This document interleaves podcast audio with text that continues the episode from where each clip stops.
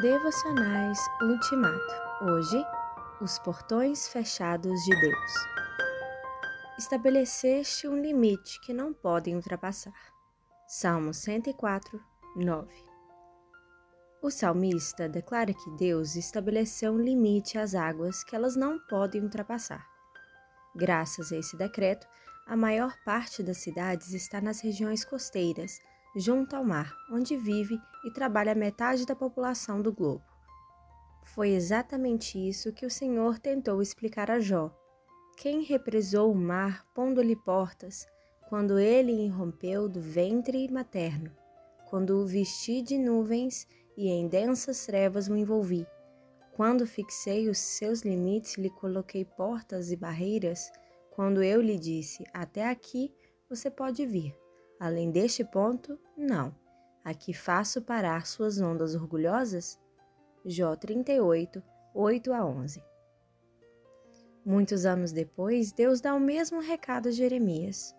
Fui eu que fiz da areia um limite para o mar, um decreto eterno que ele não pode ultrapassar. As ondas podem quebrar, mas não podem prevalecer. Podem bramir, mas não podem ultrapassá-lo. Jeremias 5, 22. A criação inteira está sujeita às regras do Criador. Se não fosse assim, não haveria vida humana sobre a face da terra.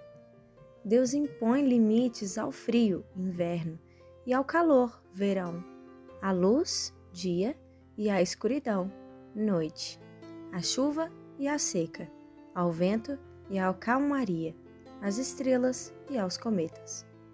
Ora, se Deus impõe limites à natureza inanimada, não imporia limites ao ser humano para proteger a sua qualidade de vida e o seu comportamento? O que ele disse ao mar, até aqui você pode vir, também disse ao homem: coma livremente de qualquer árvore do jardim, mas não coma da árvore do conhecimento do bem e do mal, porque no dia em que dela comer, certamente você morrerá. Gênesis 2, 16 e 17 porque o mar respeita os seus limites e não sobe a serra, ainda não desaparecemos do mapa.